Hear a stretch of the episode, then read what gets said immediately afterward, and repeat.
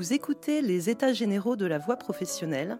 Ici, l'intervention de Priska Kergoat, maître de conférence en sociologie à l'Université de Toulouse. Alors, moi, je vais être un peu effectivement dans la, poursuite de ce qu'a dit Séverine quand elle a expliqué que ce qu'on sait tous, que le lycée professionnel est aujourd'hui dominé, dominé euh, par l'enseignement général, dominé par l'enseignement technologique. Moi, je reviendrai sur quelque chose qui est historiquement un peu plus inédit, qui est le fait qu'il est aujourd'hui aussi dominé par l'apprentissage, hein, que c'est un processus qui date maintenant d'un peu plus de, 30 ans, où face à la crise et au chômage, le principe directeur euh, des euh, politiques éducatives a été de mettre en relation la formation euh, avec l'emploi. Et c'est dans ce contexte que l'apprentissage est aujourd'hui décrit et promu comme une alternative, euh, comme une alternative au lycée professionnel. L'apprentissage, nous dit-on, permettrait d'accompagner euh, un tournant opéré dans les années 80-90, qui est d'inscrire les préoccupations de l'emploi au cœur même du système éducatif.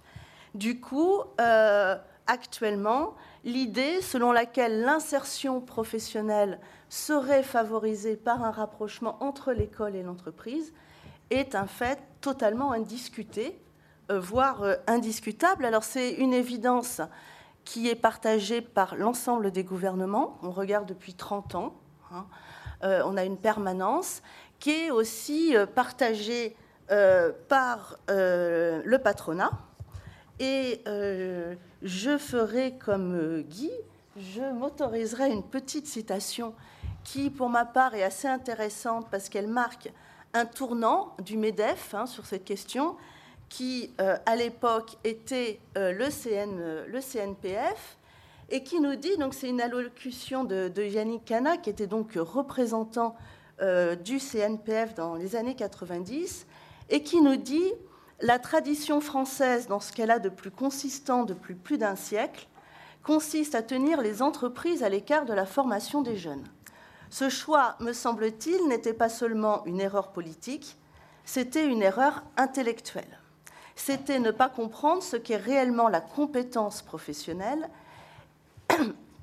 et qu'elle ne se ramène pas à un savoir académique. Il est absurde, dès lors, que les compétences sont reconnues comme la clé de tout pour les entreprises, de laisser la formation initiale se dérouler en dehors de leur influence. L'époque où la formation première était un territoire interdit pour l'entreprise est aujourd'hui révolue. Sachons en tirer toutes les compétences. Donc, ce tournant hein, qui va s'opérer euh, dans les années 90 euh, au sein du, patronat euh, et qui va être très largement poussé, entretenu par la puissante euh, branche professionnelle qui est l'UIMM, hein, qui va pousser au bac professionnel, mais aussi euh, plus généralement au bac professionnel par alternance, et qui ne va pas hésiter très tôt à communiquer sur la question. Donc là, vous avez une affiche, hein, on retrouve bien cette idée, un directive qu'il faut rapprocher l'école de l'entreprise pour favoriser l'insertion professionnelle. Donc obtenez un bac avec mention emploi. Voilà, le slogan est euh, tout à fait euh, explicite. Alors ce processus, il va se poursuivre. Il se poursuit dans les, années 2000. Dans les années 2010, on a en 2014, on a aussi euh, le plan de relance de l'apprentissage, hein, avec ce slogan Relancer l'apprentissage, c'est relancer l'emploi. On a aussi les dernières concertations sur l'apprentissage de euh, novembre 2018.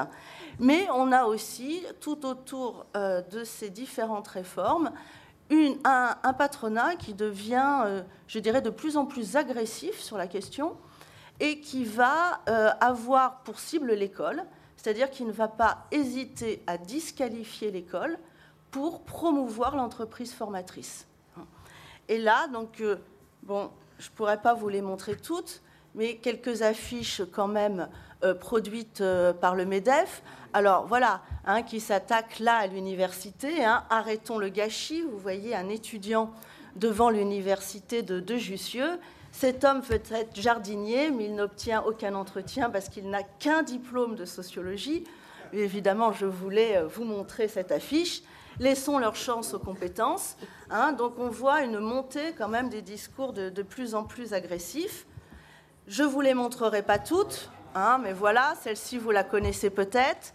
Si l'école faisait son travail, j'aurais du travail. Hein. donc cette disqualification de, l'école euh, qui va prendre de l'ampleur. On a aussi celle-ci euh, qui est pas mal dans le genre. quand la fac est finie, on cherche. Quand l'apprentissage est fini, on trouve. Voilà, donc toute cette campagne hein, qui va marquer euh, les années 2000 euh, et 2010. Et si finalement euh, cette évidence, elle est si peu discutée, eh ben, c'est qu'elle trouverait, la preuve serait finalement établie par les faits.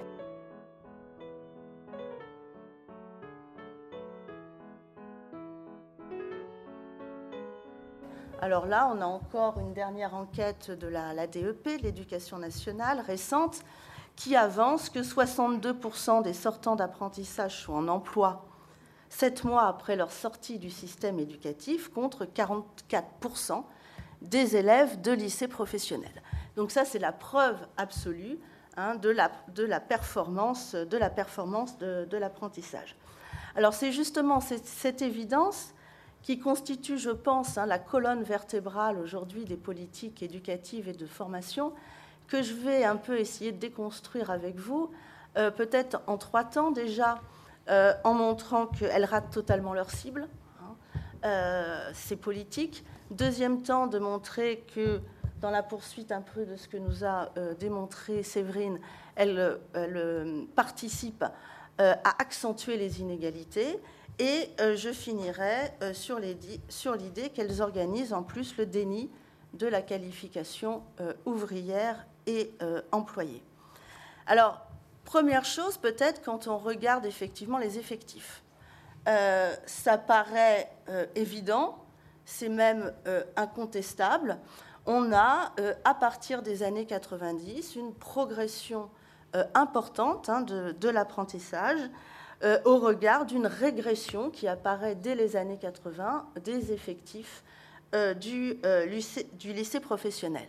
Pourtant, euh, ce graphique, c'est ce que je veux essayer de, montrer, est en fait en trompe-œil, euh, pour deux euh, raisons principales. La première, c'est que dès 1995, on nous assurait que avant les années 2000, la barre des 500 000 apprentis allait être dépassée. Or, on est aujourd'hui en 2019 et nous n'avons toujours pas dépassé la barre des 500 000 apprentis. Donc, on voit qu'on est plutôt dans la stagnation hein, que dans une expansion des effectifs. Deuxième raison, c'est que euh, la montée des effectifs de l'apprentissage doivent énormément à l'extension de l'apprentissage à l'enseignement supérieur. Hein. Si on regarde de près, 30% de la progression est une progression qui s'est faite euh, euh, essentiellement à l'université. Alors, ça pose aussi question, puisque au moment d'étendre l'apprentissage à l'université, euh, un des objectifs qui était très clairement euh, explicité, c'était on va permettre par ce moyen-là de proposer une promotion sociale aux apprentis. Grosso modo, un apprenti fera un CAP, un bac pro, un BTS, un master pro, et puis il finira euh, ingénieur. Hein, c'était l'idée qui était très largement développée. Alors moi j'avais déjà mené une, étude hein, à l'époque euh, qui essayait de regarder qui, étaient ces publics euh, euh, apprentis de l'enseignement supérieur. Et quantitativement, on s'aperçoit déjà qu'ils ne sont que 12% à avoir fait un bac pro par apprentissage avant. Donc c'est extrêmement minoritaire. Ça déconstruit beaucoup hein, cette idée de promotion sociale. Et de fait, quand on regarde les caractéristiques sociales des apprentis du supérieur, ils s'apparentent à ceux des étudiants c'est-à-dire ils sont issus de familles essentiellement des classes moyennes pour aller, vite, euh, et surtout, plus intéressant, ils sont massivement titulaires d'un bac général, hein, et ni d'un bac pro, ni même euh, d'un bac, euh, d'un bac technologique. Alors, par voie de conséquence, ça, ça, questionne évidemment le, taux de l'apprentissage, les performances de l'apprentissage, d'autant plus que quand cette fois-ci on compare l'insertion professionnelle des étudiants euh, en voie scolaire avec celle des apprentis de l'université, l'écart il est très faible. Donc qu'est-ce qu'on peut repérer? On repère quand même que c'est plus le niveau de formation qui de fait euh, protège du chômage, bien plus que le mode de formation, en tout cas euh, dans le cadre de l'université. Euh, et ça pose donc un, autre type de question, qui est celui des constats du bien fondé de politiques éducatives qui mobilisent l'essentiel du budget consacré à l'emploi des jeunes dans l'apprentissage. Alors là, juste pour faire éventuellement un petit rappel, hein, 4 milliards d'euros au budget de l'État sont consacrés aujourd'hui à l'apprentissage. 4 euh, milliards d'euros, c'est 75% du budget consacré à l'emploi des jeunes. C'est absolument gigantesque. Et à ces 4 milliards d'euros se rajoute le 1,8 milliard d'euros qui est celui de la taxe d'apprentissage. Donc un total de près de 6 milliards d'euros. C'est complètement, euh, c'est énorme. C'est énorme et ça pose d'autant plus de questions que vous devez le savoir, la taxe d'apprentissage, elle n'est pas extensible. Donc qu'est-ce qui se passe aujourd'hui hein? Ce qu'on va donner comme taxe d'apprentissage à l'université, et entre parenthèses beaucoup aux grandes écoles, hein, c'est toute la part de la taxe d'apprentissage qui n'ira pas au secondaire. Donc on voit bien aussi hein, que euh, ces politiques, elles contribuent à déshabiller Pierre pour habiller Paul, Hein. donc à déshabiller le secondaire pour habiller le, supérieur. Et du coup, en tout cas, c'est ce que j'avance, hein, elle contribue euh, très nettement à détourner la vocation première de l'apprentissage, qui est de permettre à des jeunes d'acquérir un titre, un diplôme, un métier qu'ils n'auraient peut-être pas pu acquérir autrement. Hein. Euh, donc voilà, déjà, premier point, un détournement, euh, un détournement d'un dispositif de formation. Rajouter qu'à ce premier processus, premier processus qui est celui de substituer l'apprentissage du bas par l'apprentissage du haut, on va avoir un deuxième processus qui est celui, cette fois-ci, de la substitution des apprentis avec les élèves euh, du lycée professionnel. C'est-à-dire, si on regarde un petit peu les caractéristiques euh, sociales des apprentis euh, dans les années 80, fin des années 70, ils avaient nettement plus souvent un père ouvrier que les élèves qui étaient les élèves de CET euh, à l'époque. Quand on regarde maintenant aujourd'hui, ben, on voit que ça s'est totalement inversé, que la hiérarchie s'est inversée. C'est-à-dire que les apprentis ont moins souvent un père ouvrier que les élèves de lycée professionnel. Euh, mais surtout, euh, ils ont, les apprentis, beaucoup moins souvent des parents au chômage, et encore moins souvent des mères inactives. Donc on a effectivement un renversement hein, des, populations euh, depuis, euh, depuis ces, 30, euh, ces 30 dernières années. Et on voit bien que alors que les CET formaient jusqu'aux années 80 la future élite ouvrière, hein, dont tu nous parlais tout à l'heure, voilà, aujourd'hui, hein, la vocation des LP et tout autre, elle est d'accueillir les catégories euh, les moins euh, euh, les moins dotés en capitaux. Alors, comment expliquer ce, processus ce, processus d'inversion hiérarchique, à mon sens, il faut regarder comment sont effectivement sélectionnés les jeunes aujourd'hui, de la fin, du collège hein, jusqu'au marché du travail. Parce qu'une des spécificités de l'apprentissage, évidemment, c'est qu'on ne peut rentrer en apprentissage que si on a décroché euh, que si on a décroché un, contrat, un contrat d'apprentissage. Alors, on vient de finir là une enquête, euh, une enquête qui montre que 30% euh, aujourd'hui des élèves de lycée professionnel souhaitaient rentrer en apprentissage. Hein. Donc c'est gigantesque. Hein. C'est presque un tiers aujourd'hui des élèves de LP qui nous disent bah voilà, moi j'aurais voulu faire de l'apprentissage, mais j'ai pas trouvé, j'ai pas trouvé d'employeur, j'ai pas, pas, pas pu trouver de contrat. Euh, donc 30% qui montrent euh, que contrairement à ce qui nous est dit, l'apprentissage il manque pas de candidats. Par contre, l'apprentissage il manque de place. Voilà. et peut-être plus intéressant, c'est quand on regarde qui sont ces 30% euh, d'élèves de lycée professionnel qui n'ont pas réussi euh, à décrocher, euh, de, contrat. Donc voilà, ça c'est juste ce que je, je vous disais. Hein. On voit bien aujourd'hui que les élèves souhaitent majoritairement entrer en apprentissage. Et quand on regarde, donc on compare ceux qui ont réussi à trouver un contrat de ceux qui n'ont pas réussi à trouver un contrat, et eh bien là, on voit que rien n'est lié au hasard. Hein.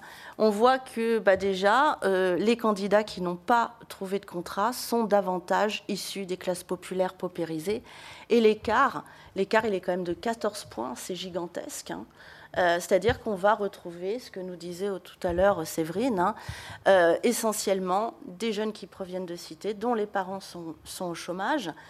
plus souvent, on retrouve aussi des jeunes euh, issus de l'immigration. Là aussi, vous le voyez, 14 points, l'écart est important. Donc sont évincés de ces contrats d'apprentissage essentiellement des jeunes issus de l'immigration turque, euh, maghrébine et subsaharienne. Et enfin, comme ça a été dit, on retrouve aussi euh, ces, jeunes évincés de l'apprentissage, eh ben, essentiellement des filles,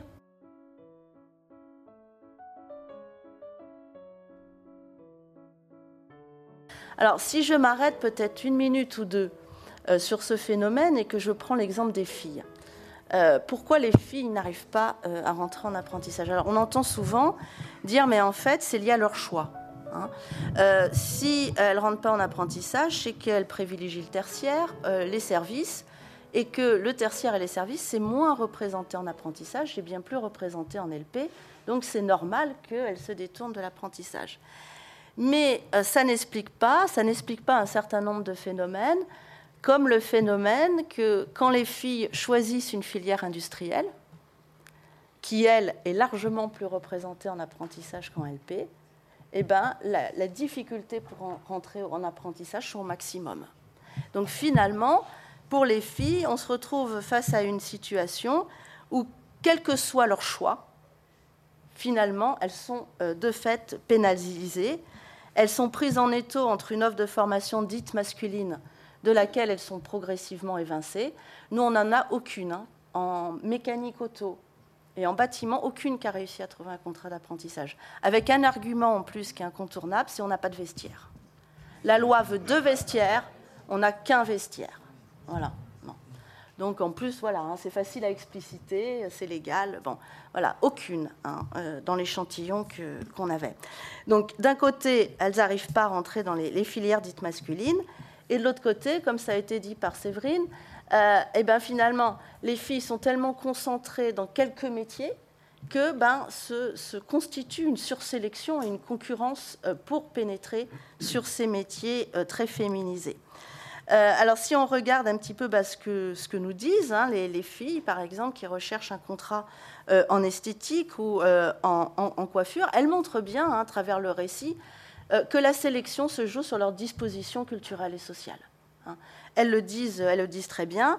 Il faut s'adapter à un ethos professionnel. Il faut remodeler son apparence. On a des fois des choses absolument extraordinaires comme aller se refaire les dents, euh, voilà, pour trouver un contrat d'apprentissage. Bon. Donc le récit des, pratiques de recherche dévoile l'importance accordée à la présentation de soi, au maintien, à la tenue, à l'élocution, à l'affabilité, qui sont aujourd'hui hein, les premiers euh, critères de jugement euh, dans les soins à la personne. Et pour reprendre leurs termes, d'ailleurs, elles disent pour décrocher un contrat, il faut être une petite femme. Voilà, se comporter comme de petites femmes et faire adulte.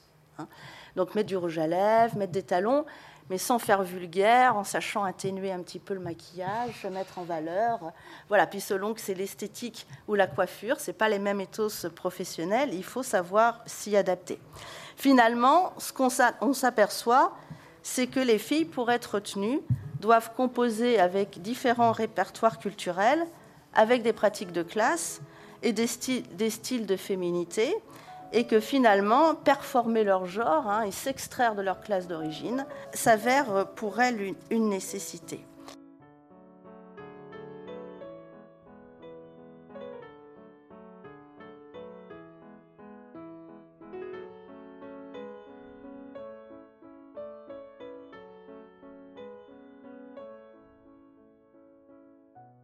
Alors, peut-être pour finir, je reviendrai sur quelques points, les mettant un peu euh, en relation avec, euh, la, réforme, euh, la réforme actuelle. Je crois que ce que j'ai essayé de, montrer, c'est que l'apprentissage aujourd'hui favorise ceux qui sont plus armés face à l'emploi. Hein.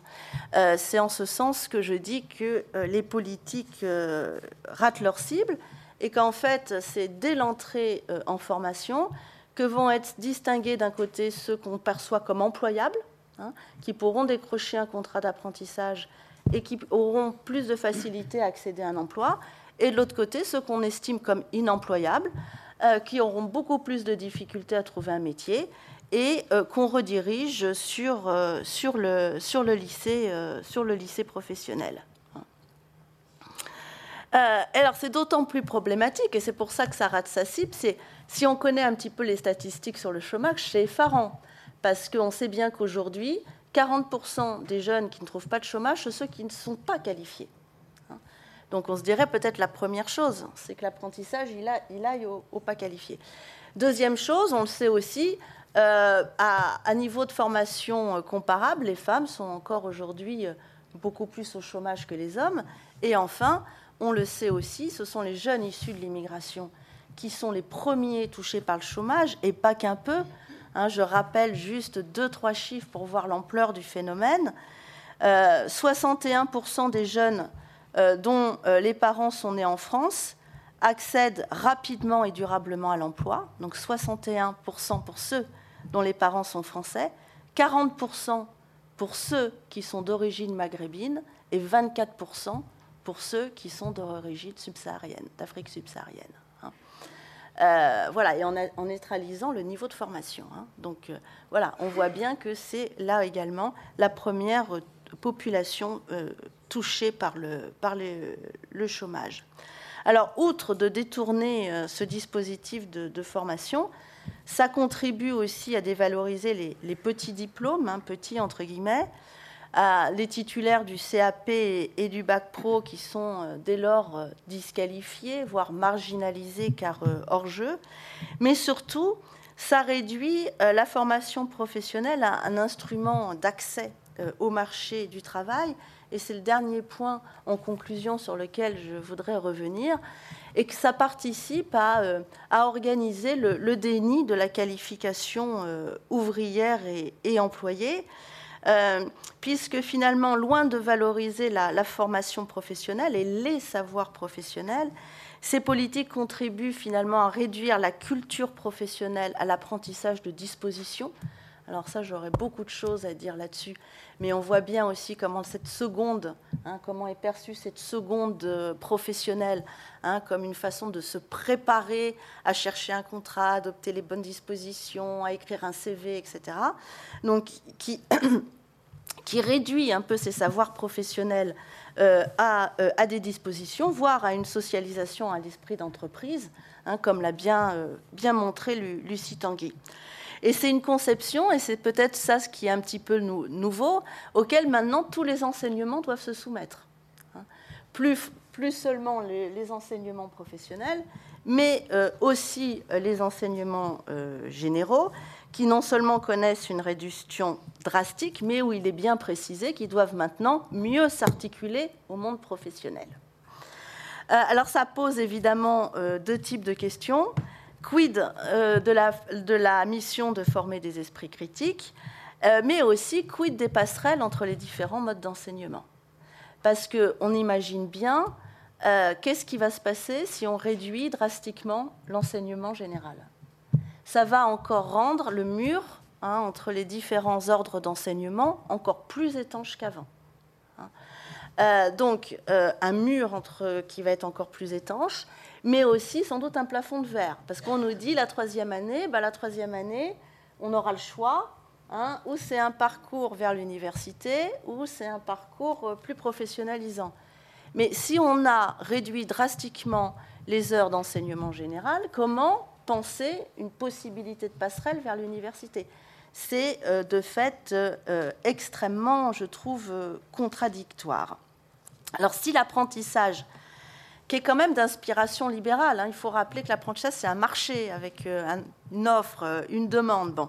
Si l'apprentissage n'est pas un bien public, alors c'est ce que nous dit Gilles Moreau, mais je pense que c'est effectivement une, idée à retenir, l'apprentissage n'est pas, euh, pas un bien public, la question aujourd'hui, c'est quel va être dès lors le sort réservé au lycée professionnel. Et je trouve ça d'autant plus inquiétant qu'il y a une espèce de prise en étau.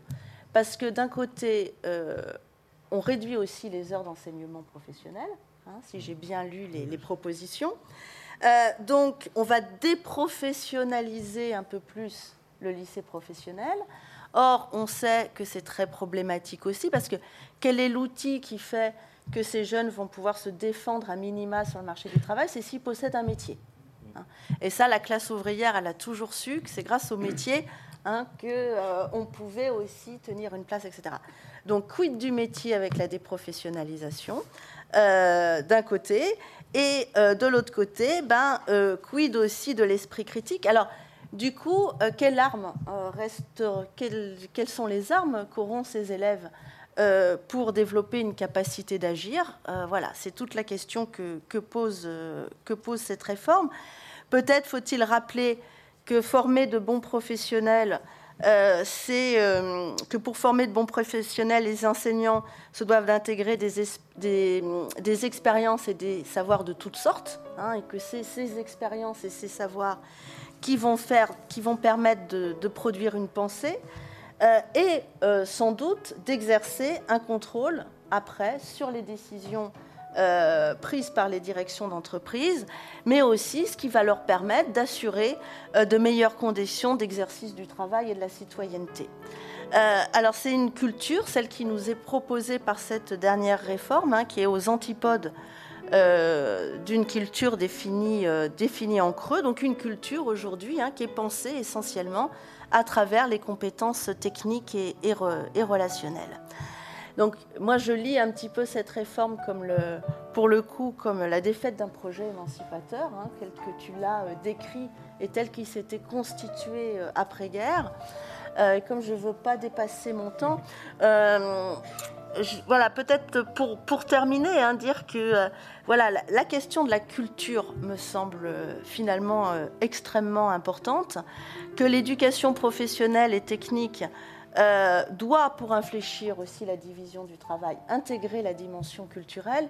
Et je terminerai juste par une phrase, une petite citation, mais que j'aime beaucoup, d'un historien qui s'appelle Hogarth, historien anglais des années 60, et donc, je, le cite, Hogarth, il nous dit si la minorité consciente se concentre exclusivement sur des objectifs politiques ou économiques à court terme, elle essuiera, quelles que soient ses victoires dans ce domaine, une défaite, parce qu'elle aura laissé le terrain de la culture à l'adversaire.